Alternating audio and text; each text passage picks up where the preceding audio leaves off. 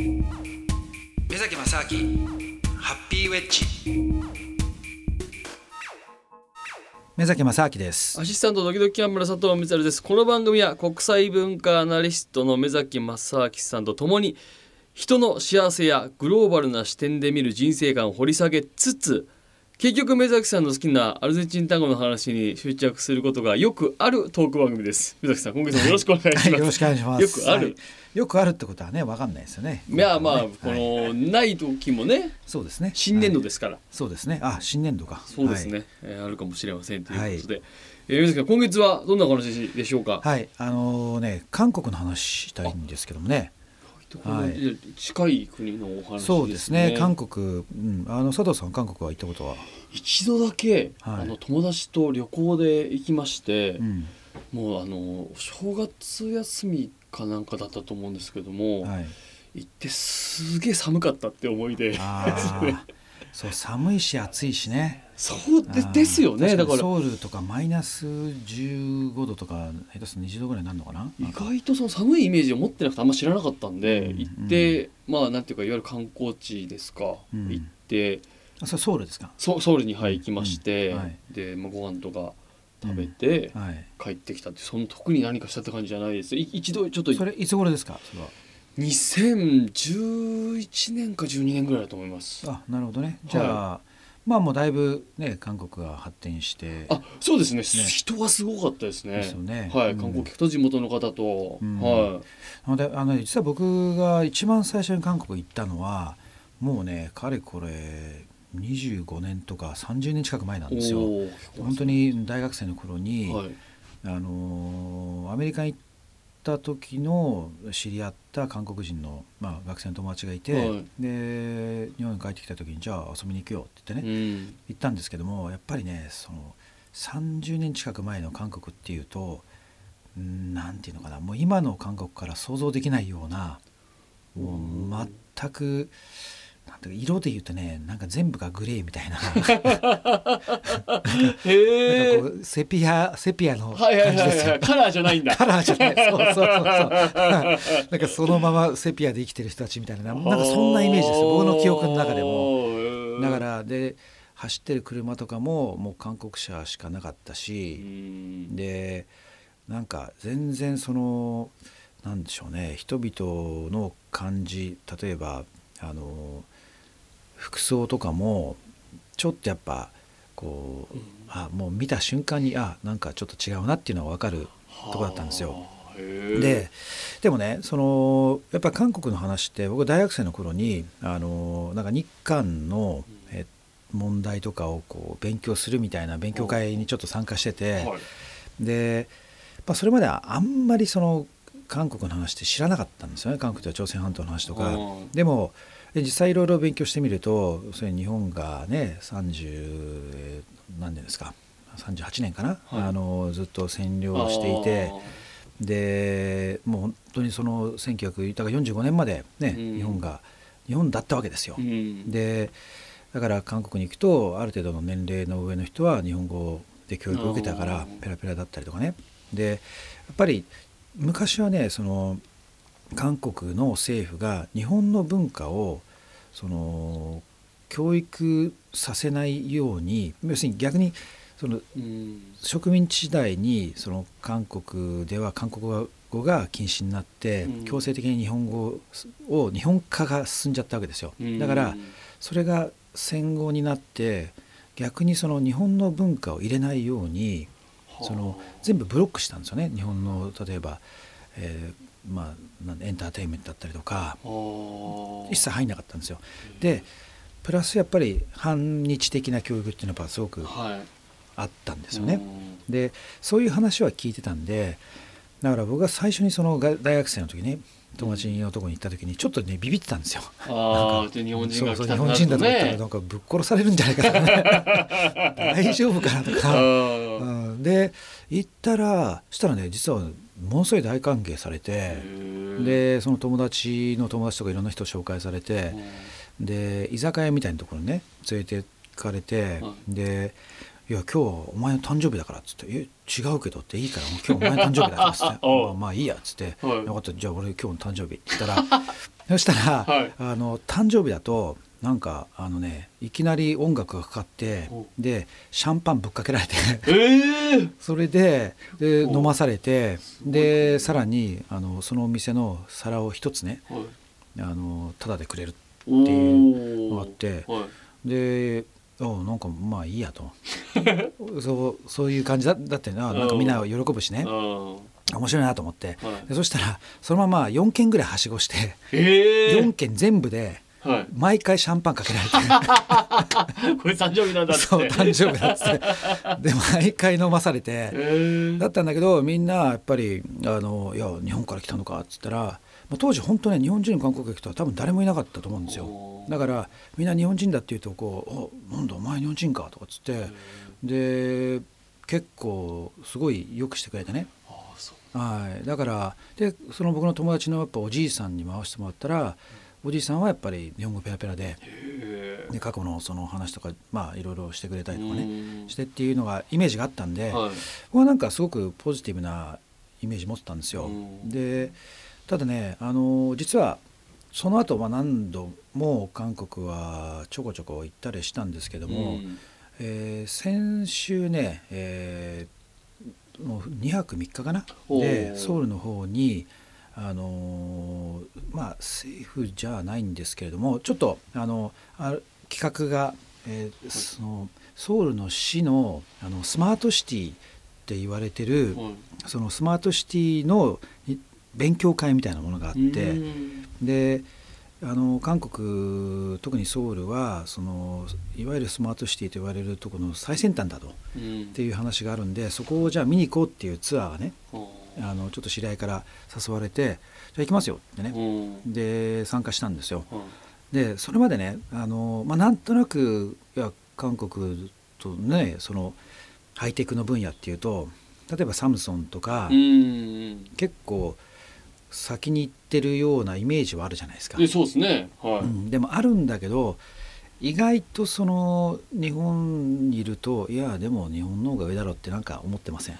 なんかどっかであの、ね。そうですね。韓国ものめあのメーカーも頑張ってるけど、うん。まあ日本製の方がいいよなみたいな。まあ偏見偏見というか イメージですよね。だし例えば日本に韓国製の車ってほぼ一台も走ってないですよね。あいやこれメ知らないですね。いやヒュンダイとかキアとか。あーあここもうなんか聞いたことありますけど、聞いたことあるけど走ってるの見たことないじゃないですか。はい。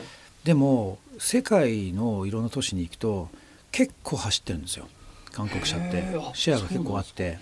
で国によっては例えばタクシーが全部韓国車だったりとかね、へうん。え。だから普通にその、まあ、バイクなんかもそうなんだけども、うん。意外とねその僕らが思ってる以上に世界の中では韓国車のそのマーケットシェアって高かったりするんですけども、なんか知らないけど日本って全然ないんですよね。ない確かに、うん。だから、まあ、ちょっとその日本における韓国のそのなんかイメージってものがね、ね若干歪められてるようなとこあると思うんですよ。うん。だけどもじゃあ実際韓国の人たち何やってるかっていうと、うん。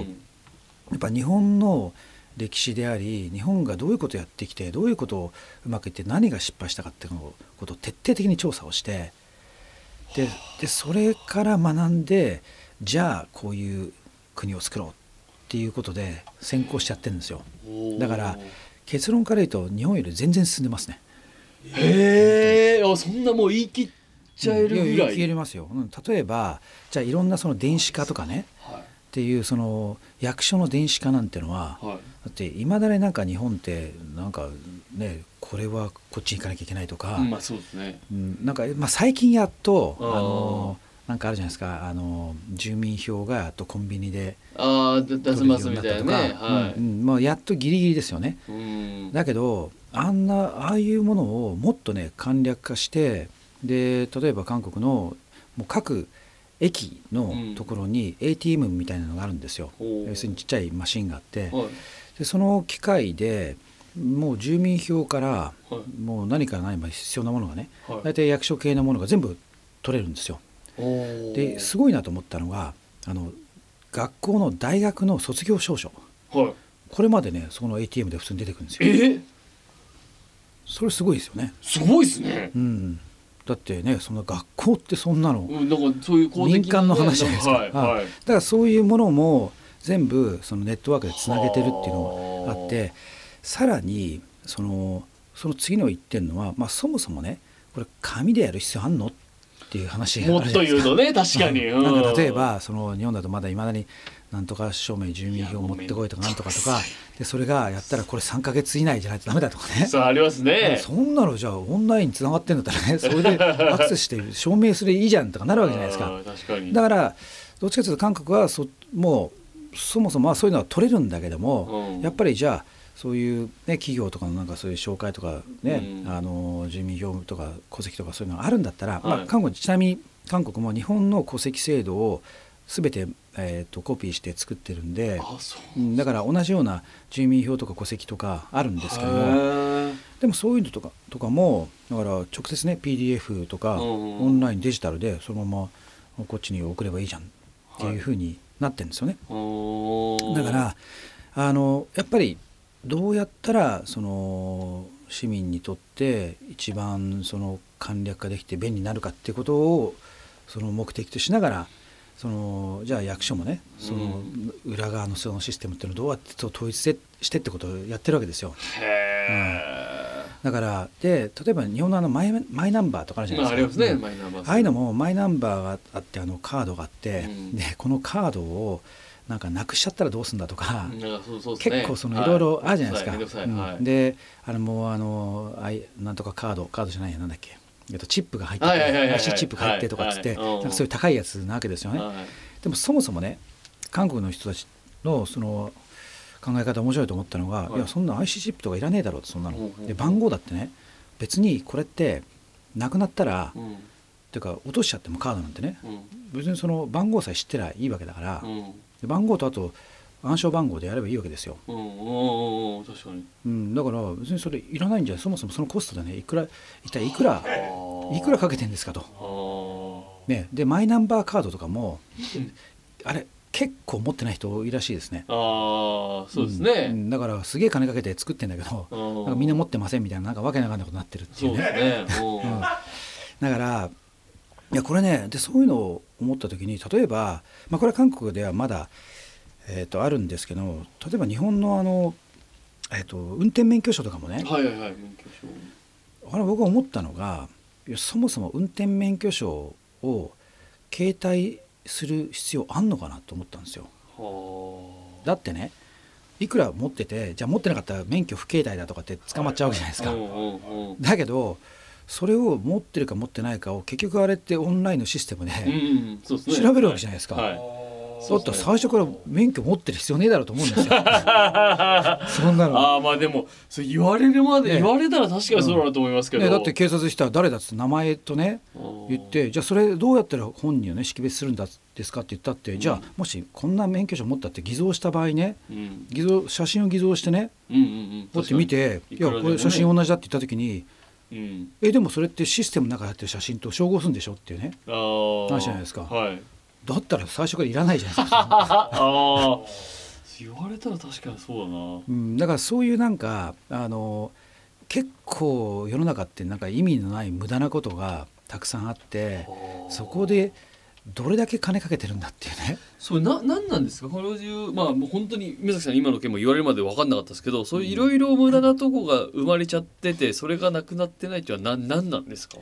いややっぱりねあの、まあ、これ日本だけじゃないと思うんですけどもでも特にでも日本の場合っていうのはあの何かがそのなんですかね何かが今あったらそれが何であるのかとか何のためにあるのかってことを考える人があんまりいないんですよね。うん、とりあえずいや今までこれやってきたからだからじゃあ将来もこうしようっていうのをもう基本的にそれが当たり前としてやってるわけですよ。うん。だからその大前提としてのそのものを疑わないからこそでも本来だったらね時代が変わったりとか、そのライフスタイルが変わったりとか好みが変わったらいやこれって何のためなんだろう？これいらないんじゃないとかって思ってでもいるのかないらないのかかなってことを話して話し合ってみんなでねあじゃあやめようとかなればいいわけですよ。はい。だけどそういうのを例えばねあのもう一つの韓国のその例がああの電車のえ改札口、はいはいうん、これあのソウルの駅に行ったんですよ。はい。でソウルの駅には改札口ないんですよ、あそうなんですか、うん、ではい。あとないだけじゃなくてあの切符を買ってるとことかあるじゃないですか、はいはいはい。あそこほとんどね人が並んでないんですよ。いないんですよえ？誰も。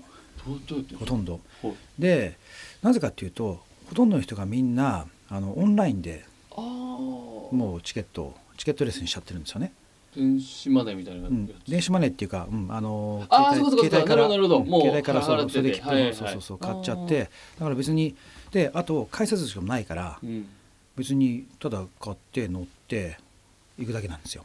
あそのだから買ったっていう証明をなんかピッてやるとこもだからないってことないですかないですないんです。かだから何にも切符もない人がうん。電車まで行けるんですよ、乗れちゃう、うん。うん。でこれねあの実は別に韓国に限ったことじゃなくて、はい。えー世界のほぼどこの大都市でも、うん。その長距離の電車ですよ。あの地下鉄とかじゃないですよ。地下鉄は大体改札がどこにでもあるんですけども、うん。要するに長距離の列車の駅に改札口があるのは多分ね日本以外僕見たことないですね。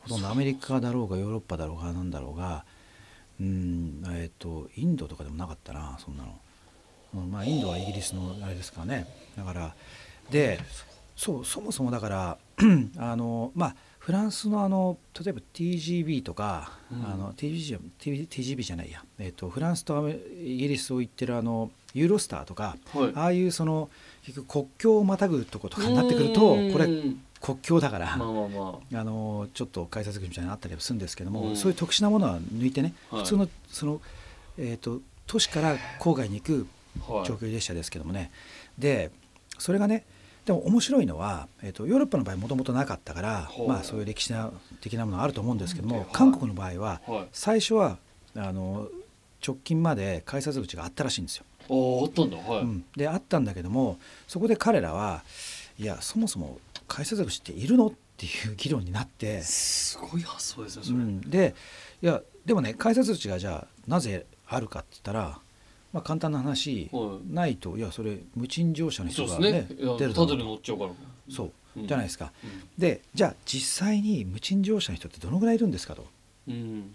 でそのそのコストコストというかロスがどのぐらいなのかってやっぱ調べたらしいんですよ。はい。でそしたら本当に数パーセントなんですよ。ほとんどの人は大体ちゃんと金払ってるわけですよね。ねでそうするとその数パーセントのインチキをする人のためには残りの90何パーセントの人たちがいうん。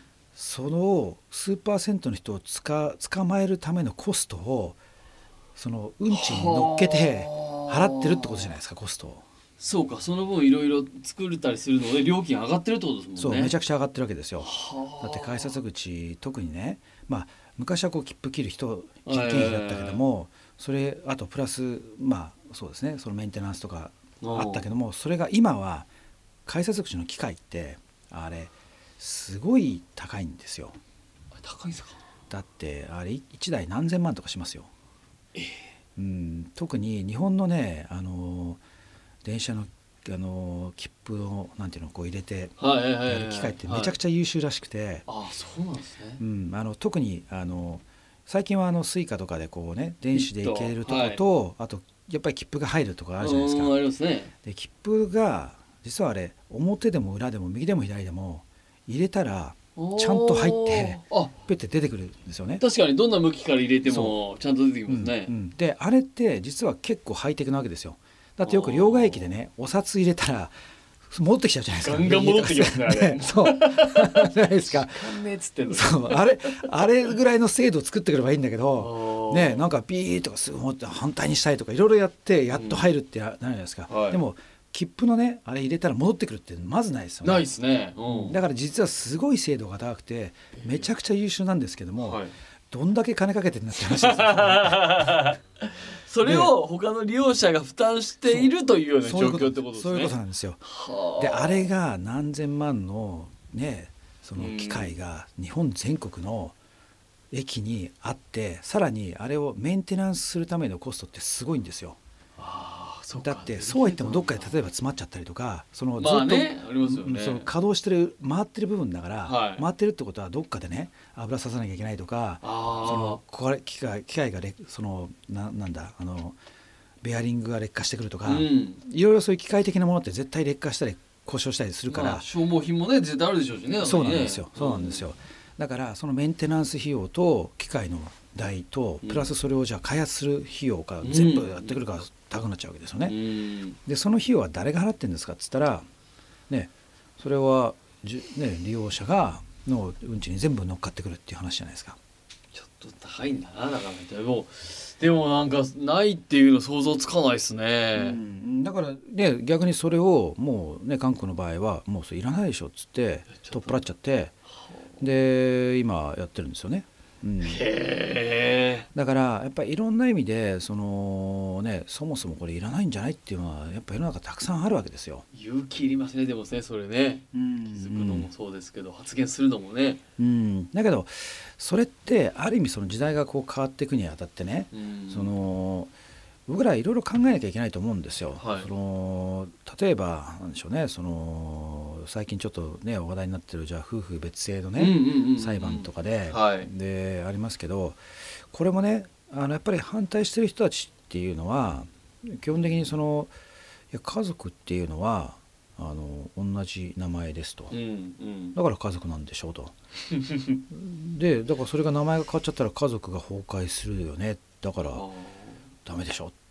以上って感じだと思うんですよ。女子肯定していうかそのなんかその深く考えてないというかまあ当たり前っていうところうんにうん。そうそうそう。当たり前だろ？頼っちゃって何言ってんだ当たり前だ常識だろ？悪いなんですよ。はいでね。ででもそこっていやちょっと待ってくださいと。いやそもそも家族って何なんですか？っていういや深深いんじゃないんですよ。別に。大した深い話じゃないんですよこれって。うん。まあだから家族イコールこういうものだっていう我々は勝手に頭の中で考えちゃってそうそう一緒に住んでてとかうん。なんか子供がいてとかなんとかっていうね。でも家族って何って考えた時に実はじゃあ今現状でねはい。世界ですよ。世界の中で家族って言った時に実はもう男同士の家族とか女女同士の家族だっているわけですよ。そうはい。同性婚っていうのも実際にもうだって合法化してる国いくらでもあるわけだし、はだしだからあとはその夫婦同士で別の名前とかあったりとかね、うんうんうんうんで家族っつったってじゃあ子供がいたりいなかったりとか、うん。あともっと言うと一夫多妻制なんてのもあるわけですよ。ね多夫多妻制とかもあるわけですよ。ね、多夫一夫制とかもあるわけですよ。いろいろあるるんですよそんなの。いろんな形があもう一番すごいのなんて確かねどこだっけ中国かどっかで、はい。えっ、とえっ、とね奥さんが、うん。えっ、と90何人いて。え？で子供がなんか何百人かいてで家族だけでなんか何百人かの一つのなんかどでかいコミュニティに住んでるみたいなねえすごい人ーとかもいるんですよ。すごいですね。すごいですよ、は38番目の奥さんと94番目の奥さんがちょっと来いみたいな。飯食うぞみたいな。わかい、んないですけど。そういう感じ。みみんなで奥さん同士は同じ部屋にみんなでこう寝てるみたいな、すごいとかね。でだからもうそれも家族じゃないですか。まあそうそう別にね。だからそもそもじゃあ家族って何なんですかってことをうん。僕ら考えなきゃいけないしでいろいろライフスタイルが変わることによってねそのだからじゃあ何をして家族とするんですかとかうん。どういうふうにすればいいのかっていうことをそもそも法律とか決まりって目的がね何のために法律とか目的あの法律があるのか何のためにあると思いますだって。まあそのみんなで、えっと、過ごしやすくするためにとかルールを違反しない人がちゃんとルールを守るためというか悪いことルールを守るためにルール作るんですか？ああなんていうか悪い人がそのねなんか出てこないためにというか快適に過ごせるためにまあ法律がないと、そうですね。そういうあの悪い部分をあの人たちをコントロールするっていうのもあるんだけども、はいはでもそれは悪い人たちをコントロールするのが目的じゃなくてうん。なんでじゃあ悪い人たちをコントロールするかって言ったら、はい。それは結果として僕らが幸せになるためじゃないですか。簡単に言うと、ね、あまあまあそうですね。はい。僕らの暮らしをより良くするため、うんうんだから簡単に言うとやっぱそれ僕らの幸せになるためじゃないですか。そういうことですね。そこが目的なはずなわけですよ、うん。だからじゃあそれに照らし合わせた時に今のルールが本当に我々のねうん。ライフスタイルに合っていて僕らを本当幸せにしてるんですかってことをほん常に問わなきゃいけないわけですよ。ね。でその時にじゃあ現行のそのじゃあ夫婦別姓っていう話がねうん夫婦っていうか夫婦が一緒にしなきゃいけないっていうのといやそうは言ってもね結婚して離婚してとかどんどん名前が変わったりとかなんとかうんとかねいきなりその結婚した瞬間にそれまでは同じ名前でビジネスやってたのにうん。なんかそれを変えなきゃいけないとかうん。銀行口座とかもねなんかそれでもうやんなきゃいけないとかはい。ろいろその結構面倒くさいことたくさんあるわけですよ。うん。だからそこまでなんでその不便さをねうん、あのいそのぼ我々が飲み込まなきゃいけないのかと。うん。それってあんまりその要するにライフスタイルがどんどん多様化していることに対してうん。それでも同じことしろっていうことじゃないですか基本的には。まあそうですね。だからそれはあんまりその多くのニーズに応えられないとそれは不幸な人が増えてくると思うんですうよ。ん。だからそういうことを考えたらいやちょっとおかしいしいやそもそも家族って何なんですかってことはやっぱ、ね、家族の形って何なのってことをやっぱ考えた上でいやいろいろな形あるよねとそもそもね、もう昔からいろんな形あるんだからうん。だからいや家族はこうだっていうたまたまこの数十年とかうん。ねに照らし合わせて過去こうだからこうしましょうっていうのはナンセンスなんですよね。はあ確かにそう言われたら本当そうですね。うん、だからそこはね本当に、うん、まあ同じ話になるかもしれないんですけども、うん、常にやっぱ何がもうな何のためにやってるのかなっていうのは僕らは考えなきゃいけないですよね。あーはい。それはやっぱりちゃんとしっかり自分が幸せになるためのうん。法律だったり、うん、自分がそうですね。幸せになるための、まあそのそれこそく国だったり自分のコミュニティだったりするっていうことですもんね。そうですね。でねでちょっとね話が韓国に戻るんですけども、はい韓国もう一つね日本よりもあの進んでるのがあるんですよ。はい単語。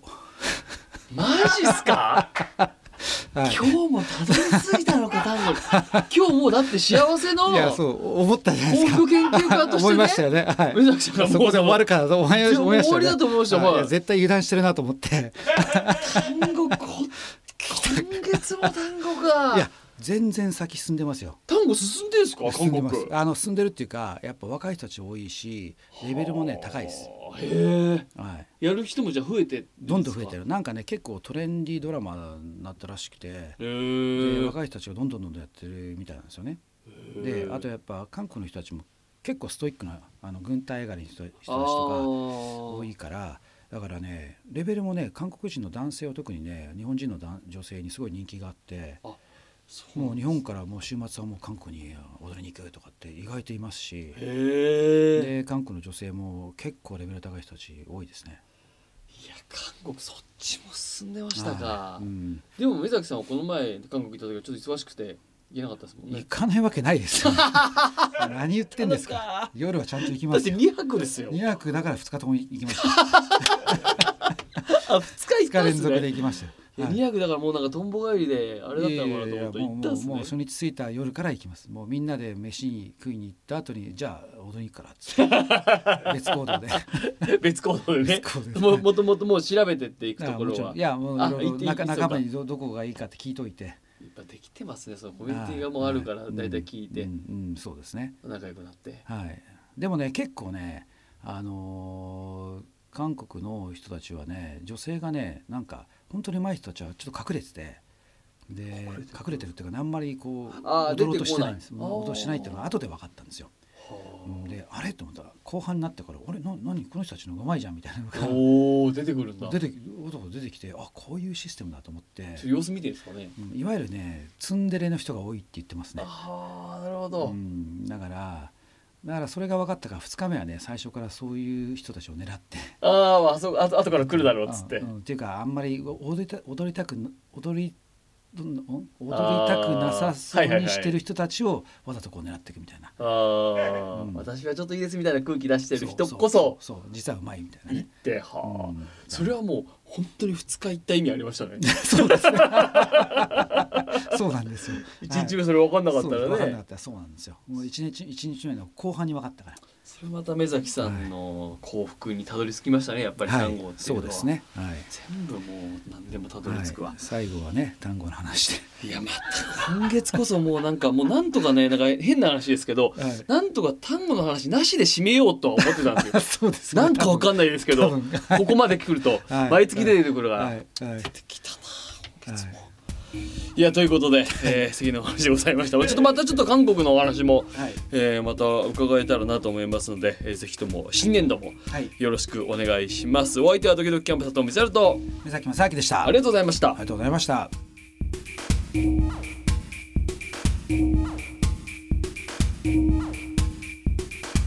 「